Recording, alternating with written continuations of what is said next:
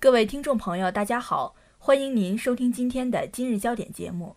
首先，请您收听内容提要：国内航线燃油附加起征点调整，旅客可少花费二十元至四十元。中央深改组，破除公立医院逐利机制。接下来，请您收听本次节目的详细内容。新华网四月一号从国家发改委了解到。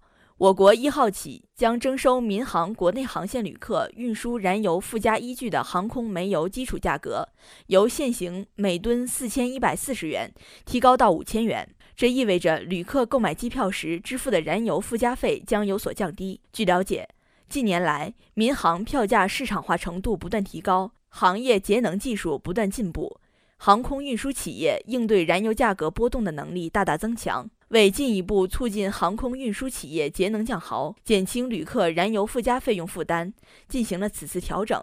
记者从民航局有关人士了解到，民航局还将进一步调数上述最高标准计算公式中的民航国内航线旅客运输燃油附加单位的收取率，进一步降低旅客的支付成本。去年以来，我国加快推进交通运输领域价格改革。高月娥说。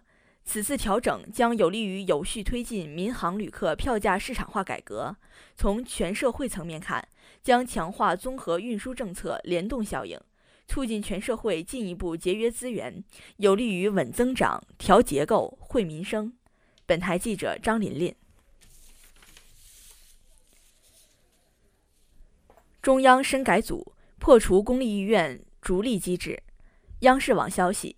中共中央总书记、国家主席、中央军委主席、中央全面深化改革领导小组组长习近平四月一号下午主持召开中央全面深化改革领导小组第十一次会议，并发表重要讲话。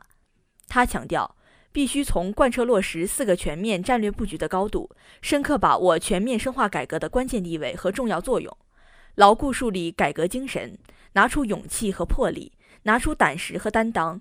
敢于动真碰硬，善于推进改革，自觉运用改革思维谋划和推动作用，不断提高领导、谋划、推动、落实改革的能力和水平，切实做到人民有所呼，改革有所应。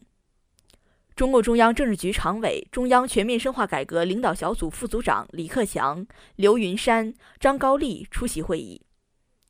会议审议通过了乡村教师支持计划。关于城市公立医院综合改革试点的指导意见，人民陪审员制度改革试点方案，关于人民法院推行立案登记制改革的意见，党的十八届四中全会重要举措实施计划。会议还就深化农村改革、鼓励社会力量兴办教育、促进民办教育健康发展等问题进行了研究。中央全面深化改革领导小组成员出席。中央和国家有关部门负责同志列席会议。本台记者王慧，今天的节目就为您播放到这里。导播于冬雪，编辑张驰、白云，播音张悦。接下来欢迎您收听本台的其他节目。